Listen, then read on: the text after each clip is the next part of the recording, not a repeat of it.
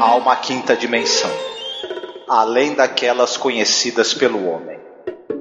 É uma dimensão tão vasta quanto o espaço e tão desprovida de tempo quanto o infinito. É uma zona intermediária entre a luz e a sombra, entre a ciência e a superstição. E se encontra entre o abismo dos temores do homem e o cume dos seus conhecimentos. É uma dimensão da fantasia, uma região além da imaginação.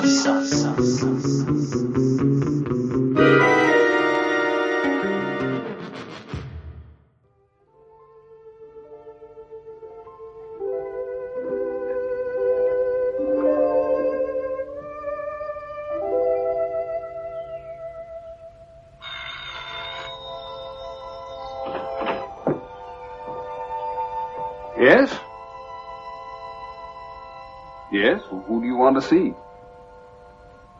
Pop. Who is it, Robert? Mom. Is that Mom? Who are you? What do you want? Who is it? You're both here. How can you be here? What do you want, young man? Mom, don't you know me? I'm Martin. Martin. Must be a lunatic or something. You mustn't be frightened. I grew up here, Mom. Don't you know your own son?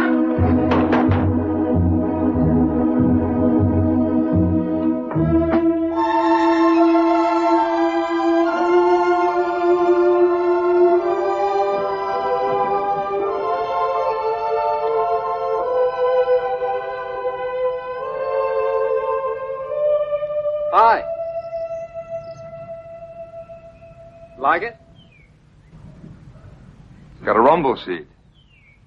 It's been a long time since I've seen a rumble seat. Where you been, Mr. Siberia? Bob just bought me this. First brand new car I've ever owned. This? Brand new? First of its kind in the whole town. Right out of Detroit yesterday morning.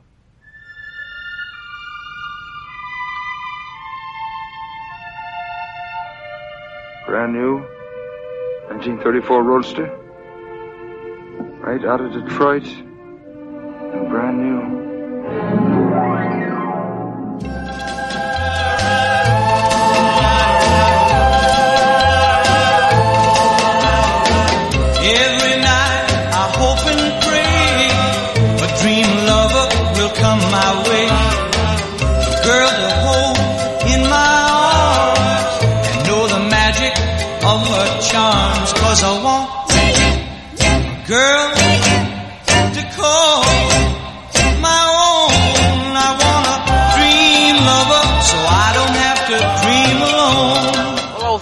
Bem-vindo à nossa Zona do Crepúsculo. Eu sou a Angélica. Eu sou o Marcos. Eu sou o Alexandre, do Cine Alerta. Olá, Alexandre, meu amigo, seja bem-vindo ao nosso projeto. Eu fiquei muito contente sabendo que você é um fã de The Twilight Zone também. Eu fiquei muito contente com o convite e sobre ser fã de Twilight Zone, eu acho que todo mundo que gosta de boas histórias tem obrigação de assistir essa série. Sim, concordo. e aqui a gente chamou o Alexandre para gravar sobre mais de um episódio, tá? Mas vão sair em dias diferentes. A gente vai tratar aqui do episódio número 5, Walk and Distance, que foi exibido em 30 de outubro de 1959. Tradução seria assim, uma distância curta, né? Tipo, dá pra ir a pé, algo do gênero, né? Seria, seria interessante, inclusive, numa versão dublada, né? Que é, aparecesse a voz falando o nome do episódio, fosse esse realmente, dá pra ir a pé, seria, seria bem legal. Pô, eu quero, eu quero que tenha uma versão BR, Alex, pra gente poder é, ver, ver o título. Dá pra ir a pé, entendeu? Muito bom.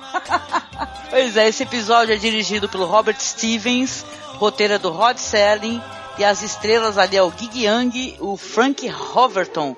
E olha uma curiosidade lá, abrindo já o hall de curiosidades, né, Marcos? A gente tava conversando sobre isso. Tem o Ron Howard fazendo uma participação especial, uma ponta como moleque genérico. É um garotinho. É, o Ron Howard, na verdade, séries dessa época aí, dos anos 50, é, finalzinho dos anos 50 anos 60, é, ele apareceu muito fazendo criança, né? E tanto ele quanto o irmão. O irmão dele tem uma participação antológica no Star Trek, né? Na verdade, tô curioso pra você dizer co- como é que foi essa participação do irmão dele no Star Trek, inclusive. é, é o Clint Howard, né? Ele faz uma, um alienígena que é uma criança, um- um- parece uma, uma criança bebê quase, assim, e ele dá um certo trabalho pros, pra tripulação da Enterprise. É um episódio bem, bem famoso de, de, de Star Trek, que é o episódio ah, The Car Corbomite Maneuver, que é um é um episódio bem famoso que envolve um, um engodo que é criado pelo próprio Sr. Spock, que é muito divertido depois no final, quando o Kirk discute com o Spock o plano que eles têm para poder sair dessa entidade alienígena vivida pelo Clint Howard. O Clint Howard depois, inclusive, participou de, se não me engano, todas as séries de Star Trek por conta dessa aparição famosa dele. Inclusive na mais recente, né, na Discovery. Legal, informação interessante. Família Howard desde sempre na, fazendo parte da cultura pop, né? Pois é. É, vários episódios do Além da Imaginação. Inclusive, a gente, eu já vou antecipar, porque cê- é, a gente costuma fazer ligações com outras obras, né? Mas vários episódios tratam dessa questão do homem adulto, que ou ele tem vislumbres da infância dele, ou personagens com quem ele conviveu, garotos, crianças com quem ele conviveu, aparecem para ele no, no momento presente. Em diversos episódios você vai ter essa ideia de você ter um retorno para sua infância ou da sua infância te perseguir também. Então, quem assistir ao longo do, do- Quem assistir a série toda, quem for acompanhando os podcasts da gente também, vai perceber que essa ideia ela é meio que recorrente ao longo das temporadas. Ela vai aparecer em vários outros episódios. É verdade isso daí. E eu devo dizer o seguinte: é, quando a Angélica me convidou para poder fazer, para gravar, né, o, o episódio, ela me deu a, a abertura de poder escolher um episódio. E eu devo dizer que eu me sinto até meio sacana por ter escolhido esse episódio, porque ele é considerado um dos melhores episódios de Twilight Zone. E muitos críticos, inclusive, consideram ele um dos melhores episódios já escritos numa série de TV, né? Então, desculpem se eu escolhi esse episódio. Pô, então tu deu sorte, né? Engraçado que tiveram outras pessoas também escolhendo episódios. Isso é uma coisa muito interessante, Alex, que você falou, né? Porque a- a- os episódios, a série, de- depende como é que a, a pessoa é tocada, né? Pelo episódio. né? Não que esse episódio não toque outras pessoas, elas não sejam sentimentais, né? Já que esse episódio ele tem uma questão assim até good vibe, saudosista, né? E tal, né? Mas é que é, tem gente que escolheu episódio assim que até não se encontra em listas. Mas pra pessoa é uma referência maravilhosa de um conto legal que a pessoa leu, é um material importante que ela gostaria de discutir com alguém, né? Então, realmente, esse é um episódio que está em muitas listas, né? Considerado um dos melhores episódios de The Twilight Zone. E eu tenho uma coisa intrigante, assim, eu tava dando uma lida na, na- até porque a gente vai falar, claro, a sinopse do que acontece no episódio. História de alguém que vai voltar no tempo, né? Vai ser um viajante do tempo. né? E ele volta para uma época americana, né? Que é- são os anos 30, né, acho que é 34, onde está ocorrendo a Grande Depressão americana. E isso é interessante porque olha só como você é como é você ter um olhar, né, quando você volta para uma lembrança do seu passado com os óculos cor de rosa, né? Tal que talvez a, a criança não tivesse a sensibilidade de saber o que, que os pais estariam passando, né? Aí parece aquela comunidade maravilhosa, idílica, de pracinha, fofinha, né? E vai saber, né? Então, é muito interessante isso daí, né? Quando a gente para pra pensar que é meio, meio, sei lá, saudosista, né? O tom desse episódio. É, a criança não tem essas noções, né, realmente. E quando ele volta, ele volta baseado nas lembranças boas. Então, obviamente que tudo que ele. É engraçado isso, porque ele vai lembrando e vai contando as coisas, e aí o episódio joga para um lado e, e te mostra que aquilo estava acontecendo naquele momento. Então é muito de lembrança realmente do que a gente tem de quando a gente é criança. E esse episódio eu não escolhi ele porque ele é um dos melhores episódios da série, mas justamente por conta disso eu gosto muito dessas histórias que remetem a tempos passados, né? E de como que a gente gosta de se lembrar de certas coisas de forma realmente nostálgica, não levando em conta o cenário que os nossos pais, por exemplo, pudessem estar passando.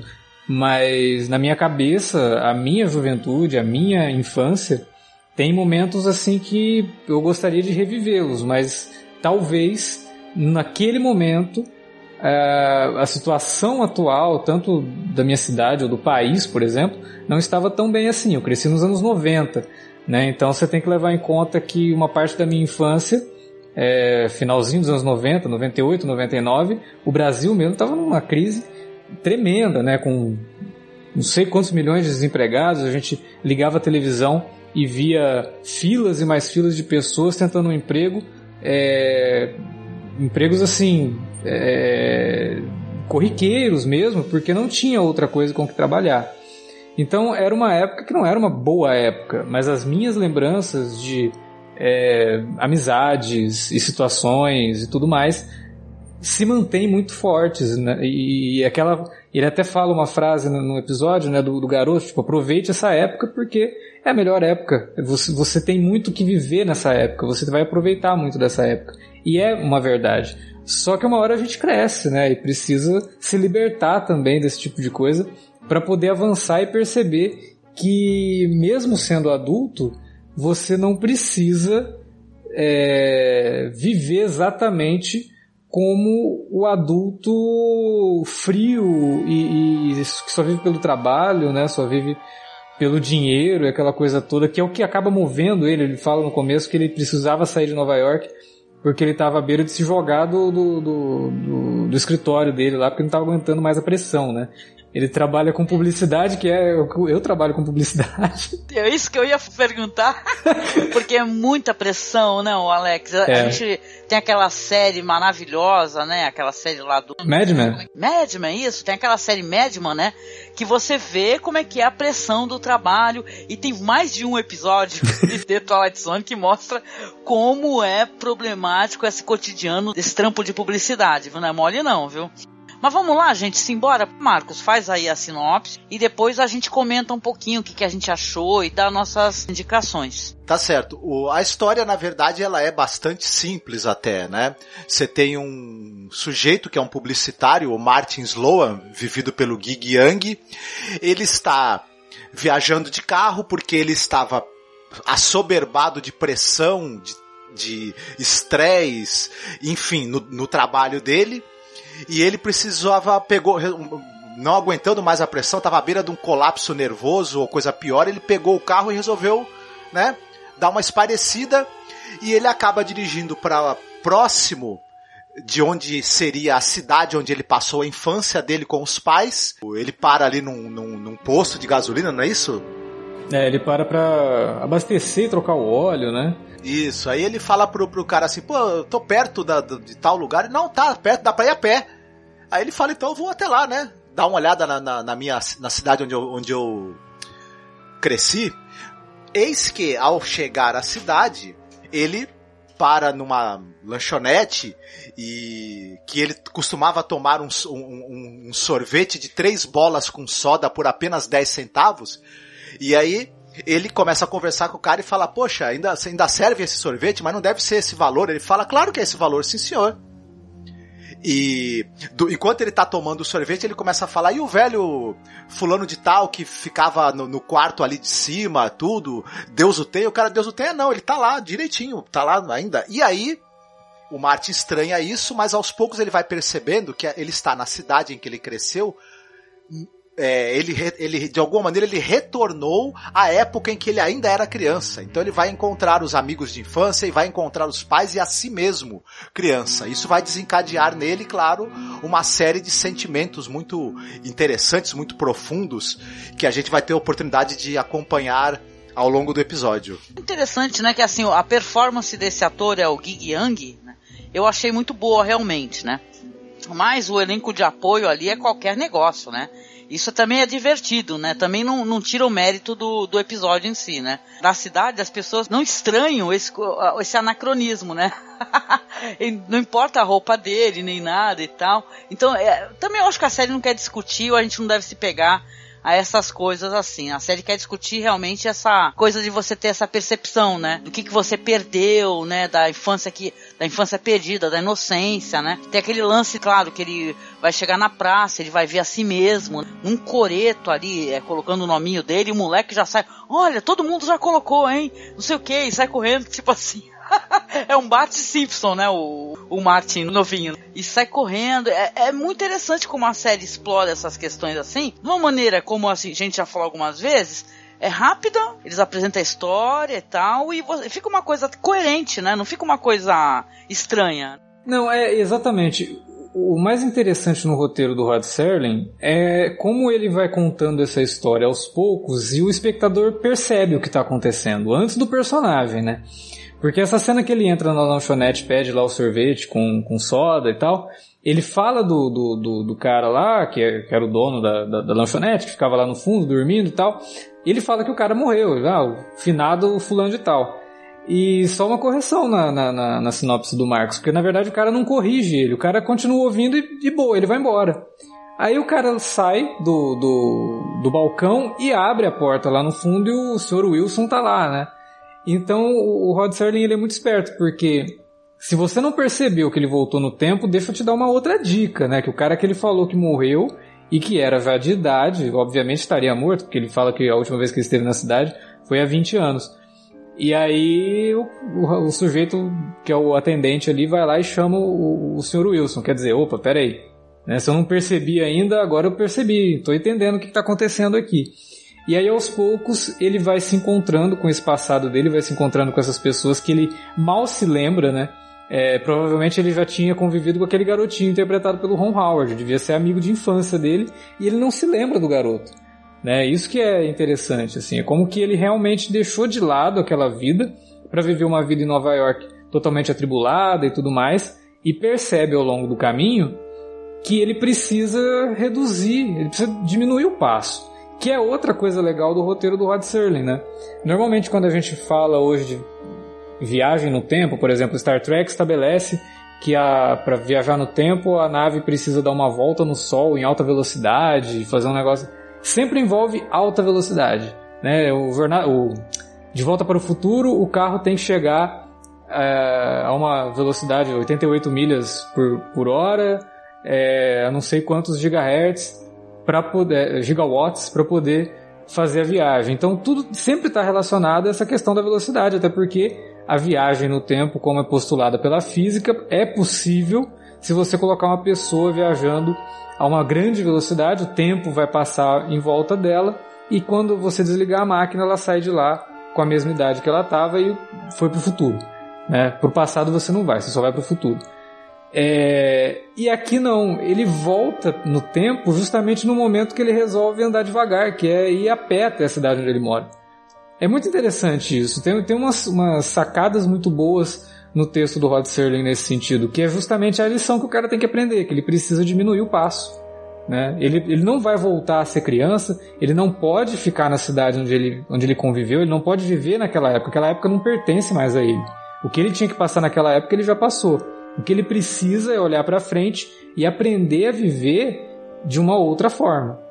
Né? Então é um, os episódios de Twilight Zone, né?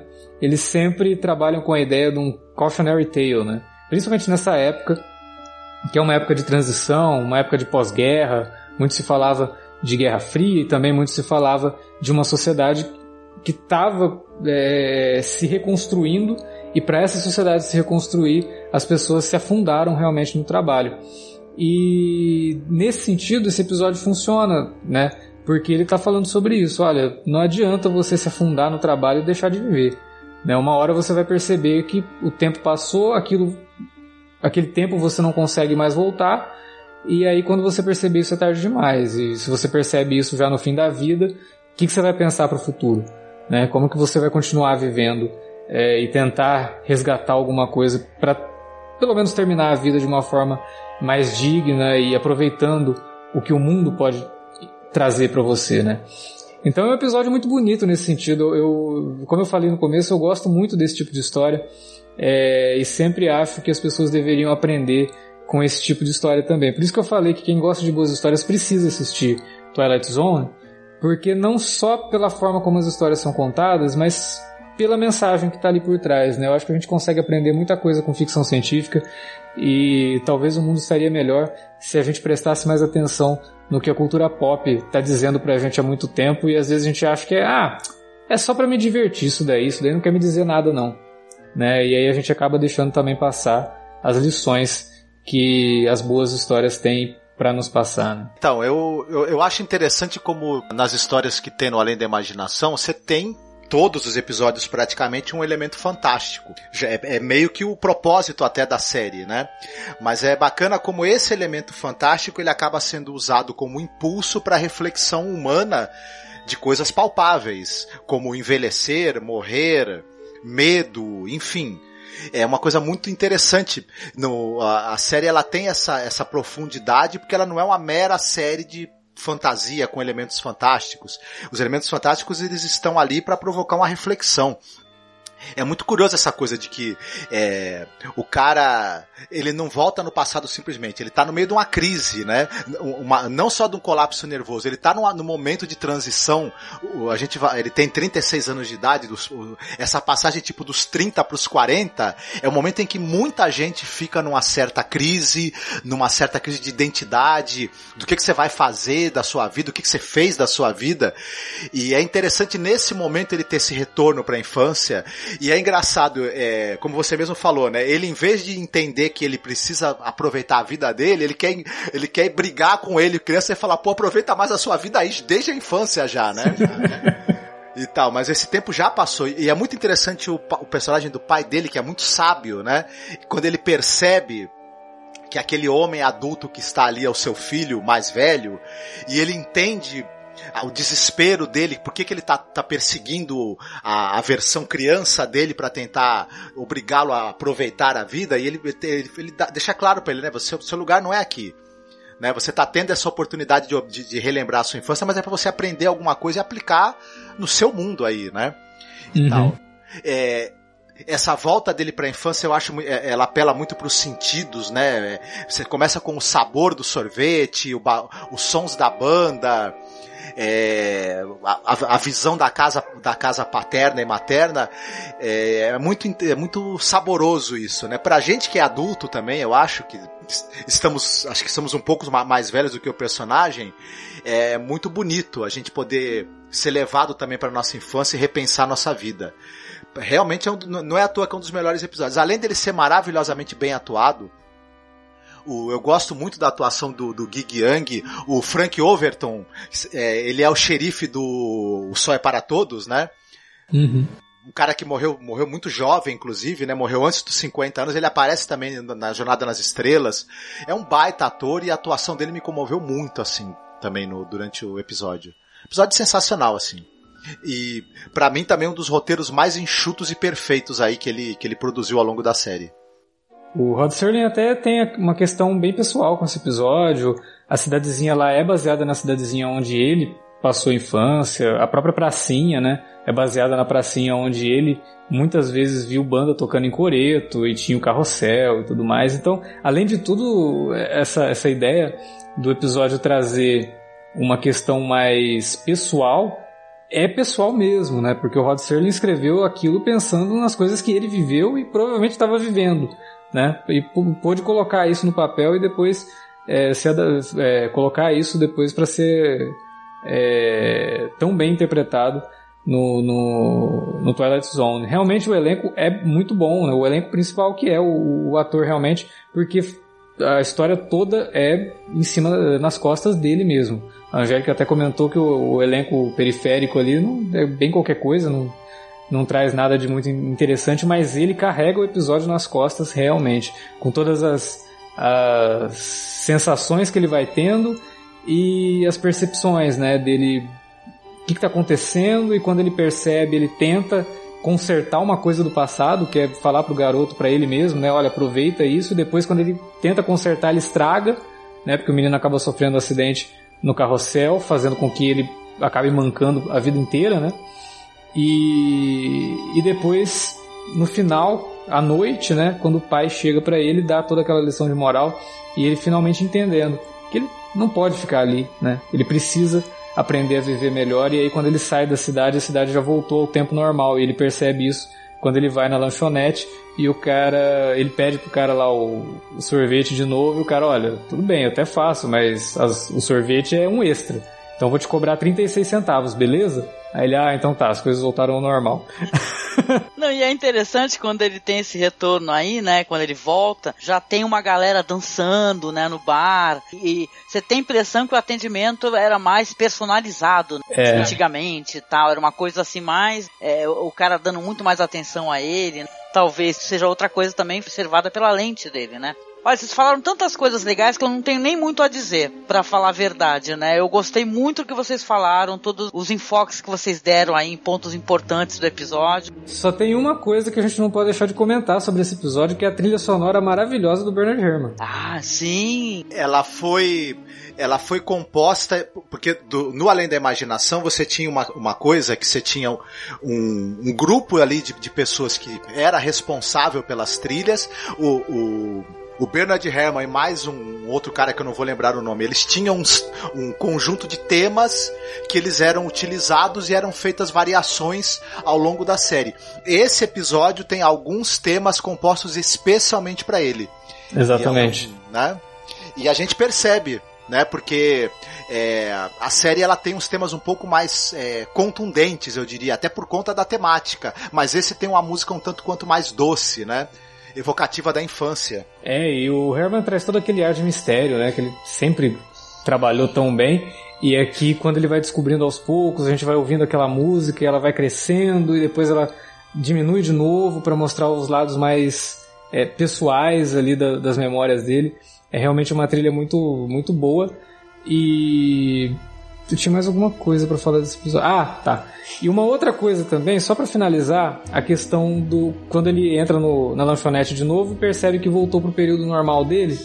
Tem um detalhezinho no cenário que eu achei genial por parte da, da produção mesmo, que é ter colocado uma banquinha com revistas de TV, ah, que é TV Guide Ah, aham. que é o que denota realmente que ele voltou para aquele, né, pro período atual dele, né? E as coisas, como você falou, começam a ficar um pouco mais impessoais, né? A música também, ainda tá tocando uma música alta, Sim, dançante, sim. né? E tal, né? É outro clima, né? Outro clima, verdade. E aí, Alexandre, você recomendaria alguma produção, assim, pro pessoal poder aproveitar o ensejo depois de assistir o episódio, procurar alguma coisa legal? Então, eu recomendo sim. É uma recomendação até bem propícia realmente, porque até pouco tempo eu estava fazendo uma maratona de uma série que também é de antologia, né? Cada episódio é uma história diferente e essa é muito interessante por conta das participações em cada episódio e até pelos diretores também envolvidos na, na, na produção, que é Contos da Cripta, que também tem vários episódios que falam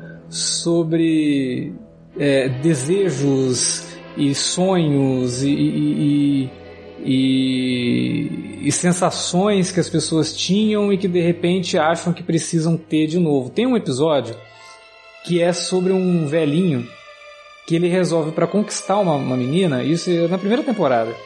Ele resolve começar a fazer umas operações para se tornar mais jovem. E o episódio até que é introduzido pelo Arnold Schwarzenegger junto com a caveirinha lá do, do Conto da Cripta. E é assim extremamente irônico a forma como o episódio vai se desenvolvendo e o final dele. É que não- eu não vou falar o final, assim, eu vou deixar pra quem tá ouvindo se interessar. É um episódio da primeira temporada de Contos da Cripta, é só procurar é, o episódio que o Schwarzenegger aparece, que vai estar lá o título do episódio. E que é muito legal, é muito divertido. E, e fala um pouco sobre essa questão da gente não estar muito confortável com a vida e resolver é, fazer alguma coisa para tentar voltar a ser o que era antes. Né? Nesse caso, é até uma, uma, uma coisa é, que envolve a, a insatisfação com o próprio corpo. Mas é muito divertido e a forma como, como o episódio termina é de uma ironia incrível, assim, que é o tipo de histórias que eu- o tipo de história que funciona muito bem nessas séries de antologia, né? Aham, nossa, adoro Contos da Cripta. Muito legal a tua recomendação, Alex, muito bom, muito bom. E você, Marcos, tem uma recomendação aí, querido? Eu vou recomendar rapidinho, pra não, não me estender muito, dois filmes que eles não, eles não são exatamente. é, não tem exatamente a mesma temática que esse episódio, mas eles, esse episódio me, me- me fez pensar neles. Um é o filme Esperança e Glória do John Burman, porque vocês estavam falando sobre essa coisa de que ele tem é, lembranças muito doces da, da infância, mas estava no período da Grande Depressão. E o Esperança e Glória é um filme de, é, em que as- se passa na Segunda Guerra Mundial, mas é pela ótica das crianças. E para elas, os escombros dos bombardeiros também, de certa maneira, viram um local de brincadeira, de esconde-esconde. Elas, elas, o espaço que elas têm para brincar se amplia porque uma parte da cidade está em ruínas. Uma parte da cidade que antes funcionava elas não tinham acesso. Então é, é, meio interessante. E tem um filme também, é um, é um filme do Terence Davis, chamado The Neon Bible, né? A, a Bíblia de Neon, em que se, ele se passa na época da, da, da, da Grande Depressão também, e, e, gira em torno de um, de um, de um garoto que a família está passando por sérios problemas financeiros, né? Tá, tá passando fome, literalmente, e eles recebem a visita de uma tia deles, que é vivida pela Dina Rowlands, e essa tia começa a ajudar financeiramente a, a essa família e o filme é muito sobre a maneira como esse menino ele se lembra dessa época e, de, e, do encanto que ele tinha por essa tia. Então esses dois filmes aí são filmes muito bonitos assim, é, um pouco terríveis de certa maneira em alguns aspectos, mas eles são filtrados pelo olhar da, da infância. Ah, muito legal, muito legal. Olha, assumo aqui que eu não assisti nenhum dos dois, eu tenho que assistir, né? Vamos, né, correr atrás aí para poder assistir esses filmes, eu quero ter essas experiências também. A minha recomendação vai ser mais farofa, é assim, farofa assim no sentido não é super cabeça, mas é uma coisa maravilhosa, é um filme que eu não me canso de assistir, que é o Questão de Tempo, né, do Richard Curtis, que é um filme que é sobre um, um cara, o Tim, que é interpretado pelo Dunhal Gleason, que ele descobre que ele pode viajar no tempo, né, quando ele chega aos 21 anos de idade. O pai dele conta para ele que todos os homens da família sempre tiveram essa capacidade e ele ali numa dessas é, é desses afãs aí da juventude se apaixona né pela pela prima prima do namorado da irmã que vai passar o verão na, na, casa dele e ele começa, né, a tentar desenvolver essa questão. Mais pra frente ele vai conhecer uma personagem da Rachel McAdams, que é a Mary, que é uma personagem deliciosa, ela tá muito bem nesse papel. E aí ele vai, a gente vai ter aquela brincadeira de, ai, como é que vai ser o primeiro encontro, né? Ai, não foi tão bom, aí fica tentando retornar. Depois o filme toma tons mais sérios, né? Porque ele vai tentar mudar coisas importantes da vida. Mas de qualquer jeito é um filme é, totalmente maravilhoso, que eu não enjoo de, de assisti-lo, né? Traz essa recordação, esse negócio de, poxa, será que eu posso alterar alguma coisa do meu passado? Tem um momento da vida que ele vai ter que, ele vai reparar que é necessário que ele deixe as coisas como estão, né? As coisas não podem mais mudar. Então é um belíssimo filme. Recomendo demais. É com meu crush do Raul e vale muito a pena.